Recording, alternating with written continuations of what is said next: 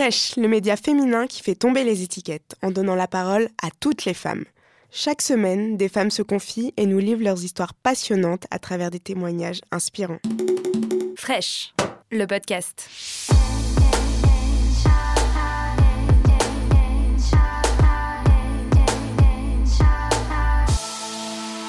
La province a un mot généralisé pour désigner tout sauf Paris, il y a un problème quand même.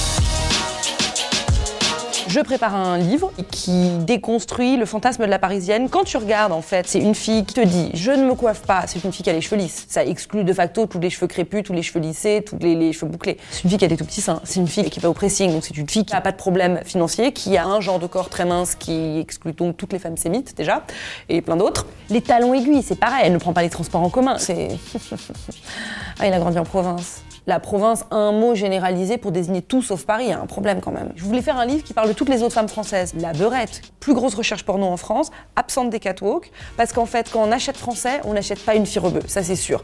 Et en plus, le client dubaïote ne veut pas de fille rebeu parce que pour eux, c'est leur arabe pauvre. je me spécialise dans les questions de mode, mais liées au genre et à la sociologie. J'ai été virée de l'école et j'ai été envoyée en Angleterre parce que ma mère est anglaise, donc j'ai atterri en pension. Et en pension, j'ai fait un truc qui s'appelle Media Studies, sociologie des médias, ce qui est un truc hyper malin à enseigner aux tu leur apprends à analyser un clip, une pub, à disséquer des vidéos de rap. Je me souviens d'avoir écrit des thèses entières sur euh, des pubs d'autobronzant et à déconstruire le, discours colonial derrière. Je me suis toujours intéressée à la mode et à la pop culture parce que déjà, j'ai pas eu le droit à la télé quand j'étais petite, du coup j'étais assoiffée de, de télé-réalité, de Loana, de, euh, des enjeux de la télé-réalité. Je trouvais que c'est super dommage de faire des gender studies mais qu'il y a un snobisme en interne où il y a des vraies causes à étudier et des fausses causes. Et ça, c'est un truc très français. Les pensées nobles et toutes les sciences populaires qui sont à peine, euh, à peine étudiées en fait, tu peux complètement mélanger les deux. Pourquoi il n'y a pas eu de thèse écrite sur Cyril Hanouna et pourquoi il plaît tellement à la France? C'est hyper intéressant en fait. Et après ça, je suis repartie à Paris pour bosser pour le bureau parisien du New York Times parce que les Français ne parlent pas anglais. Et en fait, si toi tu parlais d'eux,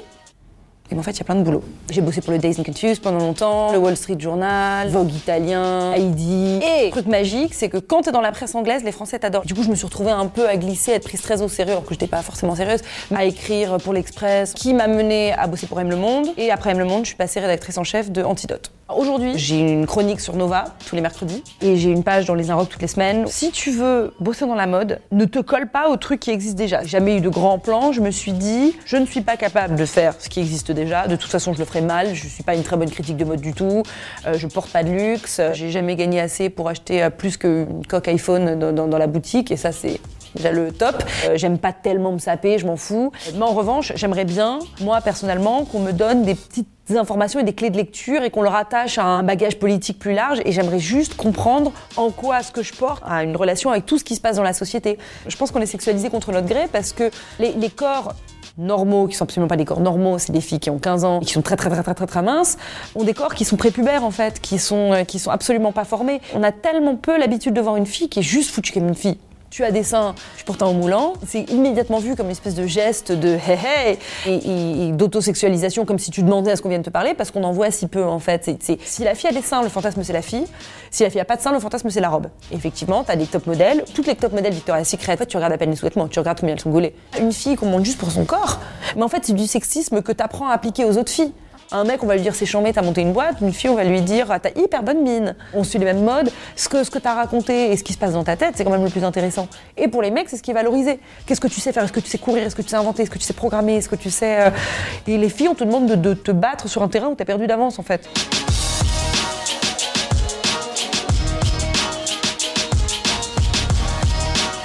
Si cet épisode vous a plu, abonnez-vous et n'hésitez pas à en parler autour de vous. On se retrouve lundi prochain pour un nouvel épisode. Fraîche.